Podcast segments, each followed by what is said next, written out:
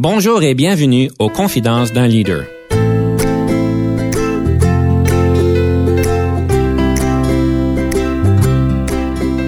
Ici Denis Lévesque, coach de cadre.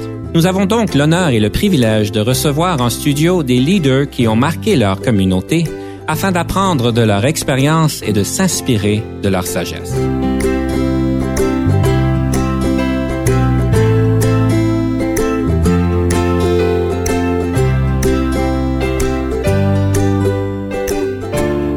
Aujourd'hui, nous avons le plaisir de recevoir Madame Lise Bourgeois, qui est la présidente de la Cité collégiale.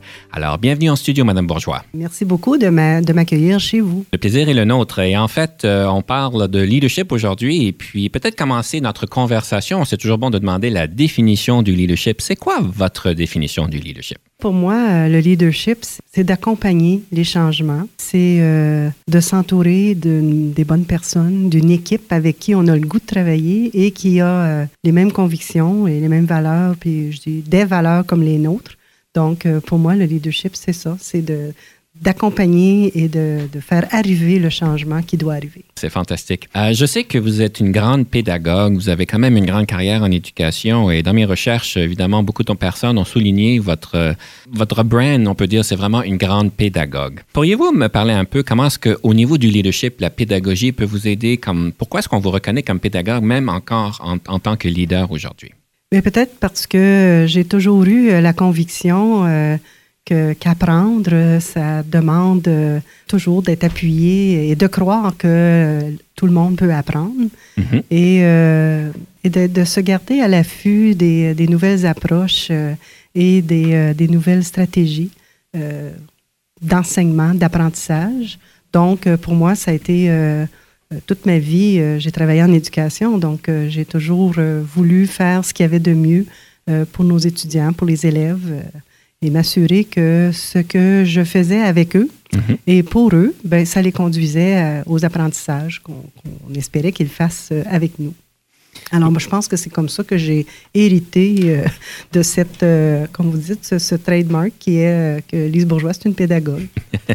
vous êtes vraiment dans le bon domaine avec la cité, évidemment, c'est le summum de la pédagogie pour pour les études post-secondaires. Mais euh, ça me fait penser, parce que vous avez commencé, si j'ai bien compris, en salle de classe, comme, même comme conseillère pédagogique? Ben, j'ai commencé en salle de classe comme enseignante. Alors, j'ai fait euh, pendant plusieurs années euh, bon, les différents niveaux du primaire au cycle moyen, au cycle intermédiaire. Mhm. Et après quelques années de salle de classe, je me suis dit, qu'est-ce que je pourrais apporter d'autre et qu'est-ce que je peux faire qui va avoir un, un impact sur euh, ce qu'on fait en éducation. Mhm. Et j'ai été beaucoup encouragée aussi euh, par euh, mon entourage, des gens qui disaient, bien, Lise, pourquoi tu ne mets pas à profit tes croyances et ton savoir pour accompagner, appuyer d'autres pédagogues la réussite, pour accompagner la réussite des étudiants. Est-ce que le leadership, c'était quelque chose d'intentionnel ou un accident de parcours? C'est tellement une bonne question. c'est ce que je me demande parfois. Est-ce que, puis, tu sais, j'ai lu beaucoup sur le leadership parce que dans mon souci d'apprendre, moi, je pense qu'on apprend toute notre vie. Mm-hmm. Et euh, je voulais vraiment exercer un leadership d'influence parce que je pense que c'est ça qui est pour moi est le plus grand leadership, c'est influencer, influencer les gens, influencer le changement, influencer euh, la pensée. Donc, euh, je me demandais, est-ce qu'on est avec ça ou on, on l'apprend en cours de route? Et euh, je pense qu'il faut avoir une tendance naturelle à vouloir travailler avec les gens, à, vouloir euh, influencer, comme je disais tantôt, le changement, mais, euh, mais ça s'apprend aussi.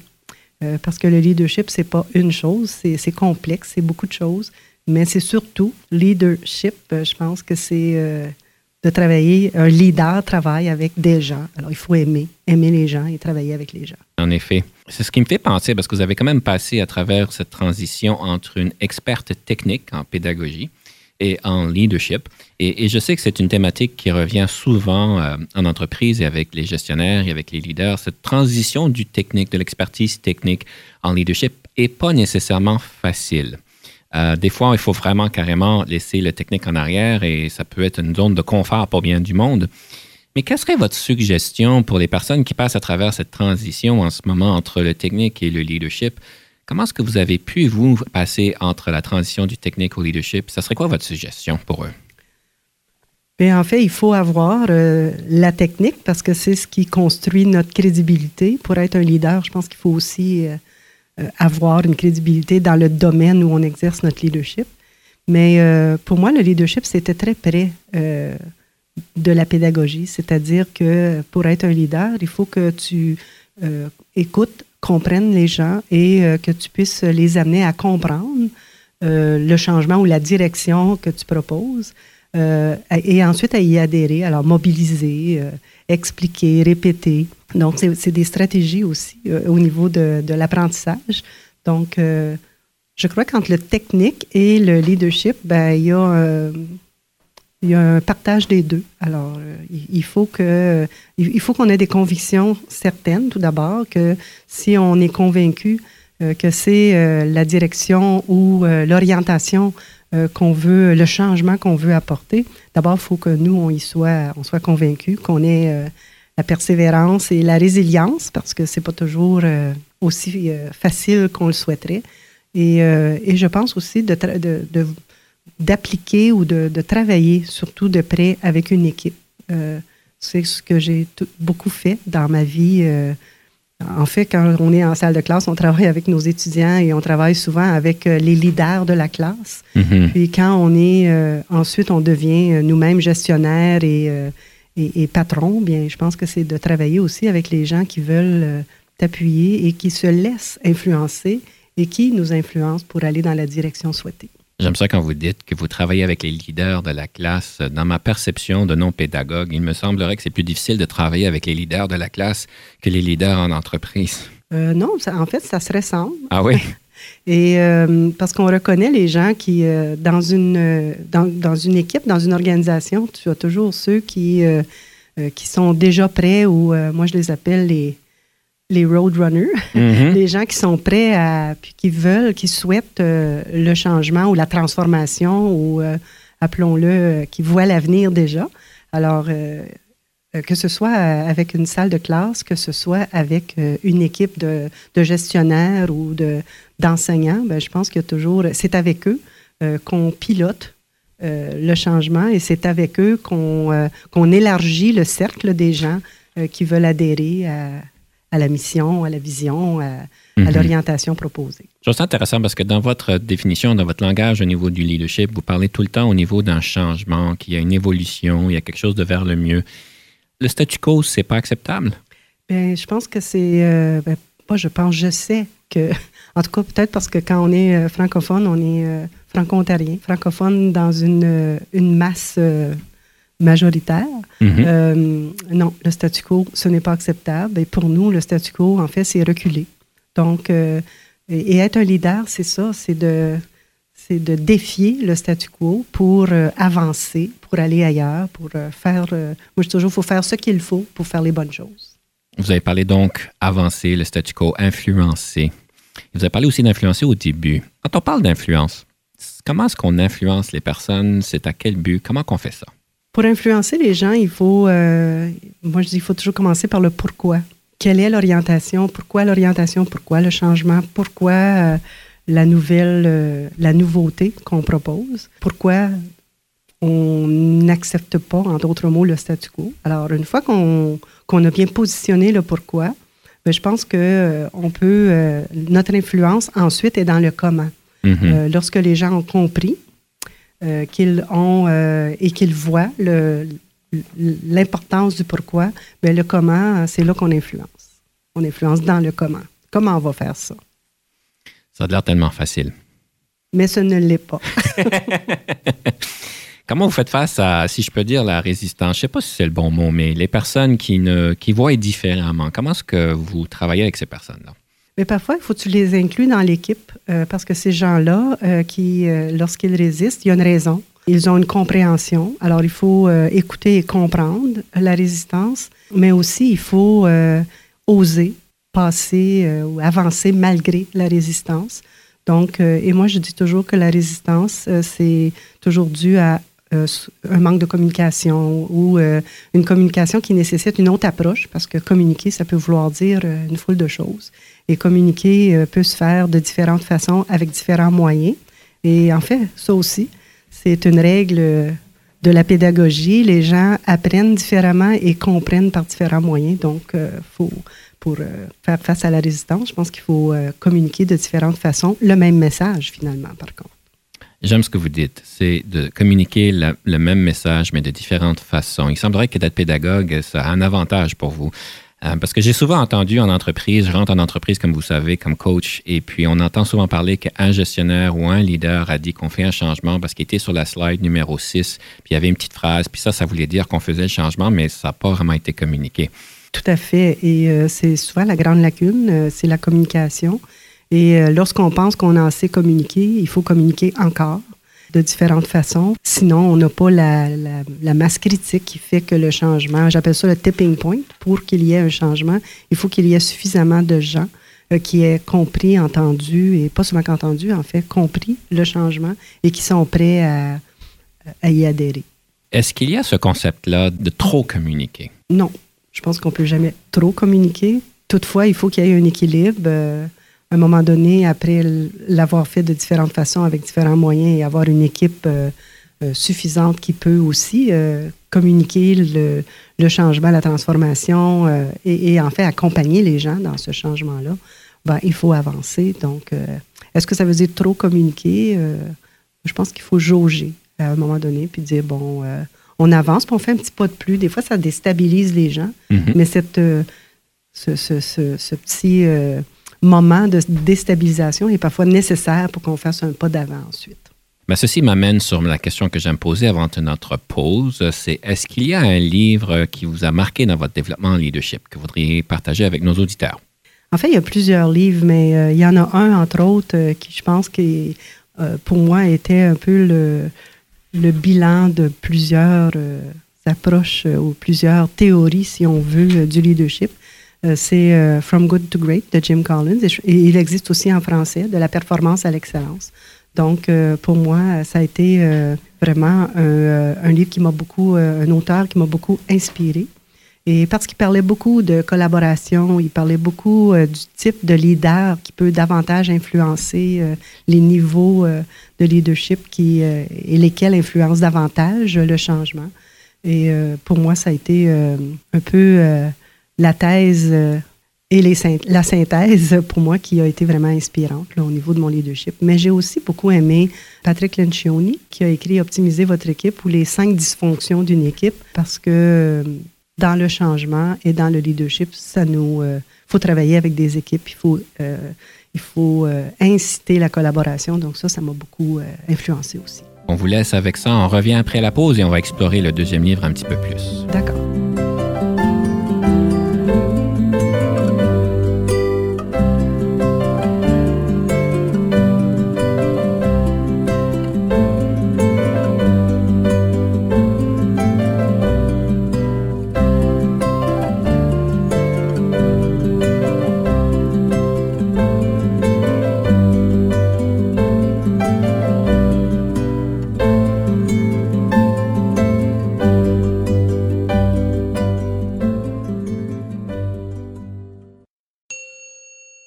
Ici Denis Lévesque. Si vous cherchez l'excellence en leadership, nous sommes intéressés à vous parler.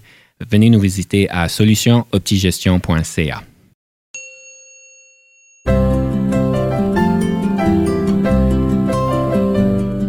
De retour à notre émission, nous avons encore le plaisir de recevoir Mme Lise Bourgeois en studio, la présidente de la Cité collégiale. Et juste avant la pause, on parlait donc de livres qui ont marqué son leadership. Madame Bourgeois, vous avez parlé euh, d'une question du deuxième livre qui est Optimiser votre équipe. C'est quoi que vous en avez retiré de ce livre-là? Parfois, c'est évident. On, sait que dans une équipe, la première, euh, euh, ce qui est le crucial, ce qui est la première condition pour travailler en équipe, c'est la confiance. Que l'équipe, les membres de l'équipe doivent, un, se faire confiance et doivent avoir aussi confiance dans ce qu'ils avancent ou ce qu'ils proposent. Donc, et je me rendais compte que euh, dans une équipe, la confiance, c'est toujours fragile. Et euh, il faut euh, l'alimenter, il faut la nourrir. Il faut d'abord, nous-mêmes, comme leaders du groupe, oser parfois mettre sur la table nos vulnérabilités. Et c'est ça qui fait qu'on est une équipe, c'est que nous avons tous des vulnérabilités, mais nous avons tous des forces différentes. Et c'est l'ensemble de nos forces qui fait notre, notre grande force d'équipe. Et que la vulnérabilité, une fois qu'on connaît chacun nos vulnérabilités et qu'on ose les, les, les, partager, bien, on sait que on a besoin des forces de un et l'autre de l'équipe et comment on va travailler ensemble. Et, et parfois, tu sais, qui est la meilleure personne pour porter le ballon? Et c'est pas toujours le même. Mm-hmm. Donc, ça nous aide à, à défaire euh, les silos. Ça nous aide aussi à se donner euh, des plans de match où chaque joueur a un rôle à jouer et nous avons tous besoin l'un de l'autre pour atteindre les résultats qu'on s'est fixés. Parce que moi, je crois beaucoup aux résultats. Être un leader, c'est euh, aussi avec nos équipes ou nous-mêmes comme leaders de se fixer des objectifs avec des résultats très précis euh, qu'ensemble, on peut atteindre ces résultats-là si chacun apporte sa contribution et collabore avec l'équipe. Collaborer, pour moi, ça veut dire une chose, c'est de collaborer pour améliorer quelque chose. Il faut pouvoir nommer l'amélioration. Qu'est-ce qu'on veut améliorer? Donc, l'équipe, ensemble, on travaille euh, sur cette amélioration qui va changer quoi? Quel impact est-ce que ça aura? C'est là qu'on peut mesurer concrètement ce qu'on a fait ensemble, comment on a atteint ces résultats-là. Aussi, on ne les a pas atteints parce qu'on ne les atteint pas toujours. Mm-hmm. Euh, le leadership, c'est pas garant d'atteindre toujours les résultats, mm-hmm. mais euh, si on les atteint pas, ben on est capable de prendre un recul ensemble, de regarder alors qu'est-ce qu'on a appris de ça et qu'est-ce qu'on, comment on se reprend? Et peut-être qu'il faut faire des changements, des modifications à nos, euh, à nos cibles, nos objectifs. Donc, vous parlez de collaboration et en fait, c'est une chose qui est revenue dans mes préparations, c'est que vous avez l'air d'avoir un leadership très collaboratif. Et c'est certainement toujours, je pense, qui est préférable. C'est toujours la bonne chose à faire. Et en tout cas, ça fait partie de votre marque de commerce. Mais je me pose la question est-ce qu'il se peut que des fois, la collaboration n'a pas place? Oui. Des fois, il faut. Euh, la collaboration, ce n'est pas euh, la panacée de, tout, euh, de toutes les recettes. Par expérience, ce que j'ai appris avec le temps dans les différents dossiers que j'ai pilotés avec des équipes, c'est que c'est beaucoup plus facile de travailler euh, en équipe, de travailler en collaboration. Puis quand je dis en équipe, des fois la collaboration, ça ne veut pas dire qu'on est la même équipe et tout est soudé. Euh, parfois, c'est de, de travailler avec des nouveaux joueurs. Parfois, c'est d'aller travailler, c'est d'aller chercher des nouvelles affiliations, des nouvelles associations, des nouveaux euh, membres de, ou élargir l'équipe. Et parfois, c'est rétrécir l'équipe aussi. Mais pour moi, la collaboration, encore, comme je disais tantôt, ne veut pas dire qu'on fait tout ensemble. C'est qu'on sait qui fait quoi, c'est clair, et mm-hmm. où on s'en va. Puis on se rallie périodiquement. Des fois, je dis périodiquement, puis ça peut être assez souvent pour dire ben, on est rendu où? Est-ce que ça avance? Est-ce que quelque chose, euh, tu sais, tour de table, on est préoccupé, quelque chose qui avance pas, on est inquiet, euh, qu'est-ce qu'on peut faire? Qu'est-ce qu'on communique? Est-ce que c'est le temps de faire tel type de communication? Donc, euh, la collaboration, elle a, faut qu'elle ait un sens. Pourquoi? Ça, fait bien du sens et j'aime la distinction que vous faites entre la collaboration où est-ce qu'on travaille ensemble mais on ne fait pas tout ensemble. Euh, j'ai eu le, plaisir de travailler dans bien des organisations, puis une d'elles était une communauté où est-ce que tout le monde travaille ensemble, ça, ça, ralentit beaucoup le processus. Alors, on doit mettre vraiment la redevabilité à chacun dans son dossier. Donc, c'est fantastique. Puis une des choses qui, est revenue, c'est que vous avez quand même une certaine audace de pouvoir aller chercher des nouveaux, des nouveaux sommets, si on peut dire. Comme je sais qu'à la Cité, vous avez un nouveau centre qui, qui ouvre bientôt. Et euh, c'est un peu audacieux, je pense, parce qu'un nouveau projet a toujours des risques. Et puis, on vous reconnaît comme étant un leader audacieux qui a du succès. L'audace, elle rentre où au niveau du leadership? Parce que c'est... Ben, j'aime beaucoup votre mot audace. Et d'ailleurs, c'est une des, euh, c'est une des valeurs qu'on s'est données à la cité. Et euh, oser, être audacieux, avoir de l'ambition. Et moi, je dis toujours, l'ambition, c'est pas un péché. Euh, l'ambition, euh, avec le grand A, c'est souvent nécessaire et c'est une condition. Il faut croire, il faut. donc, pour moi, ben, l'audace, avec un grand A aussi, mhm. c'est d'avoir des, des, ambitions ou des projets d'avenir pour notre organisation qui vont avoir une, qui sont importants, qui vont avoir un impact important pour l'organisation, mais surtout qui vont faire une différence pour notre, nos étudiants. Dans ce cas ci étant un collège, c'est pour nos étudiants. Et euh, si j'étais une entreprise, ce serait pour nos clients. Et, euh, et puis, en fait, on peut dire qu'aujourd'hui, des étudiants, c'est comme des clients parce qu'ils peuvent tellement choisir parmi les opportunités d'apprentissage, euh, que ce soit à la cité ou ailleurs. Donc, il faut avoir, moi je dis, il faut être le grand coquelicot. Il faut regarder loin et croire que ce qu'on propose comme projet, qui est audacieux, puis parfois moi je dis les sceptiques seront confondus. Parfois, on a l'impression que c'est trop ambitieux ou c'est trop audacieux, puis on ne voit pas à quel ou quand ça peut arriver. Mais si on, on avance un pas à la fois et parfois il faut aller plus rapidement et il faut rassembler les gens qui croient au même projet et qui, qu'on met tous l'épaule à la roue, ben ça finit par arriver. Alors, du rêve que ça pouvait être, ça devient une réalité. Et puis, euh, je pense que ça aussi, c'est quand on est un leader, euh, il faut euh, oser et nous-mêmes avoir l'audace si on veut que les gens avec nous aient l'audace aussi. Ça revient un peu aussi quand vous dites que vous avez des grands rêves, d'avoir l'audace d'y aller, c'est d'avoir une certaine patience et persistante, comme vous avez dit au début qui m'amène au point où est-ce que quand on est audacieux, on vous avez l'air passionné par votre domaine, évidemment, ça peut consommer énormément de temps. La question se pose toujours quand on parle de cadre supérieur, comment qu'on fait pour gérer l'équilibre de vie? C'est un peu un peu cliché, si je peux dire, mais c'est une réalité qui est quand même là. Vous avez eu beaucoup de succès, je sais que vous avez des petits-enfants, etc. C'est quoi votre clé de succès entre l'équilibre travail et l'équilibre vie personnelle? C'est parfois difficile. Et je dois dire que lorsque je suis, euh, je suis arrivée dans des postes de cadre et cadre supérieur, euh, j'avais euh, l'avantage de ne pas avoir de jeunes enfants. Parce que lorsque je regarde les, les jeunes parents qui sont dans des rôles de cadre supérieur ou de, de, direction exécutive ou direction générale d'une entreprise, ben, il faut vraiment avoir cet équilibre et se dire que c'est bien parfois de, de prendre euh, un, recul. Et je me souviens, euh, on, c'est peut-être dans mes lectures ou dans mes cours, mais on disait qu'il faut, euh, à, chaque période ou tranche de temps, prendre du temps, un 3, 4, 5 heures pour réfléchir, prendre un recul et se dire ben, quel temps est-ce que je prends pour moi? Et, et qu'est-ce que ce temps-là que je vais me donner va m'apporter. Puis euh, pour moi, ce temps-là, c'est avec ma famille, euh, mes enfants, mes petits-enfants aujourd'hui.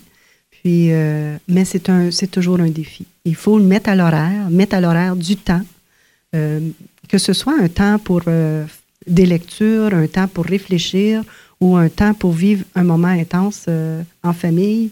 je pense que c'est, c'est le secret de pouvoir aussi avoir la résilience nécessaire pour, pour continuer dans un rôle qui est exigeant, euh, qui peut être, euh, qui demande beaucoup d'énergie et beaucoup de, ça peut être stressant. Il faut euh, parfois se débrancher un peu.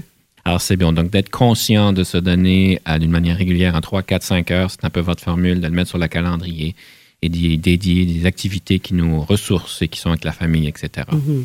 Mais ça, ça, me fait penser un peu, je sais que beaucoup de leaders sont beaucoup basés dans l'action. La, la, journée passe très vite, beaucoup d'actions. Vous parlez de se donner du temps.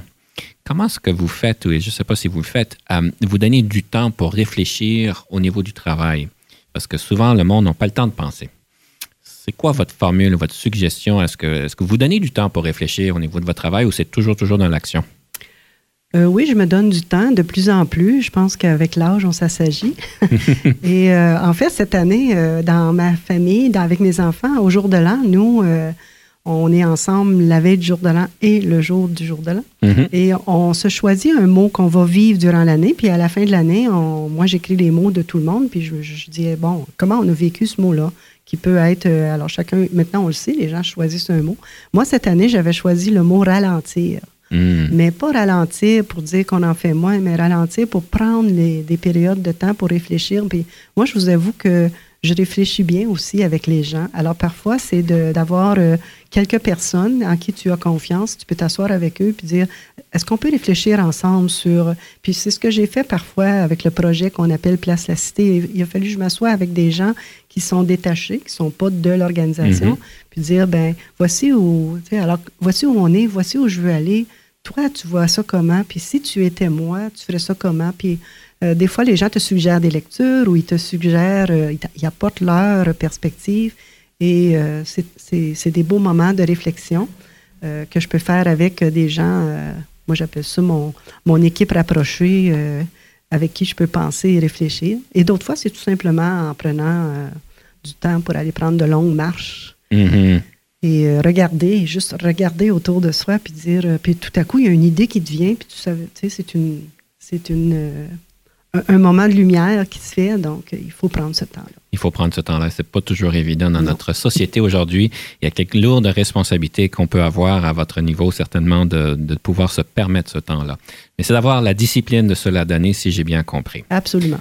Euh, une chose que j'aime faire en finissant notre entrevue, c'est toujours une question d'une citation, question d'inspirer nos auditeurs pour la semaine, quelque chose qu'ils peuvent faire, quelque chose qu'ils peuvent réfléchir. Votre citation, ça serait laquelle? Est-ce que je peux vous en partager deux? Parce qu'il y en a une, une citation qui a été longtemps mhm. euh, la citation que je mettais partout. Et c'était euh, celle qui dit Il y a ceux qui voient le monde tel qu'il est et se disent pourquoi, puis il y a ceux qui voient le monde tel qu'il pourrait être ou devrait être et se disent pourquoi pas. Et puis, on a, on a euh, associé cette euh, citation à différentes personnes, mais moi, c'était Georges Bernard Shaw. Alors, euh, donc, pour moi, c'était quelque chose qui m'a toujours inspiré parce que je me disais, moi, j'étais un peu comme ça. Je voyais des choses que je me disais, ça serait tellement bien que ça arrive. Bon, ben, et puis la deuxième, c'est le meilleur moyen de prévoir le futur, c'est de le créer, de Peter Drucker. Puis moi, je, je crois qu'il faut, quand on est un leader, il faut toujours se projeter dans l'avenir, dans le futur. Il ne faut pas avoir peur de ce que ça peut avoir l'air et euh, ne pas avoir peur d'oser le créer. Ça va tellement bien avec votre marque de commerce, d'aller de l'avant. J'aime beaucoup les citations que vous nous avez partagées. Chers auditeurs, je vais donc vous inviter à réfléchir à ce que l'avenir pourrait être et à y rêver. Merci énormément, Madame Bourgeois. C'était un grand plaisir de vous avoir en studio et euh, je vais vous souhaiter à tous une belle semaine.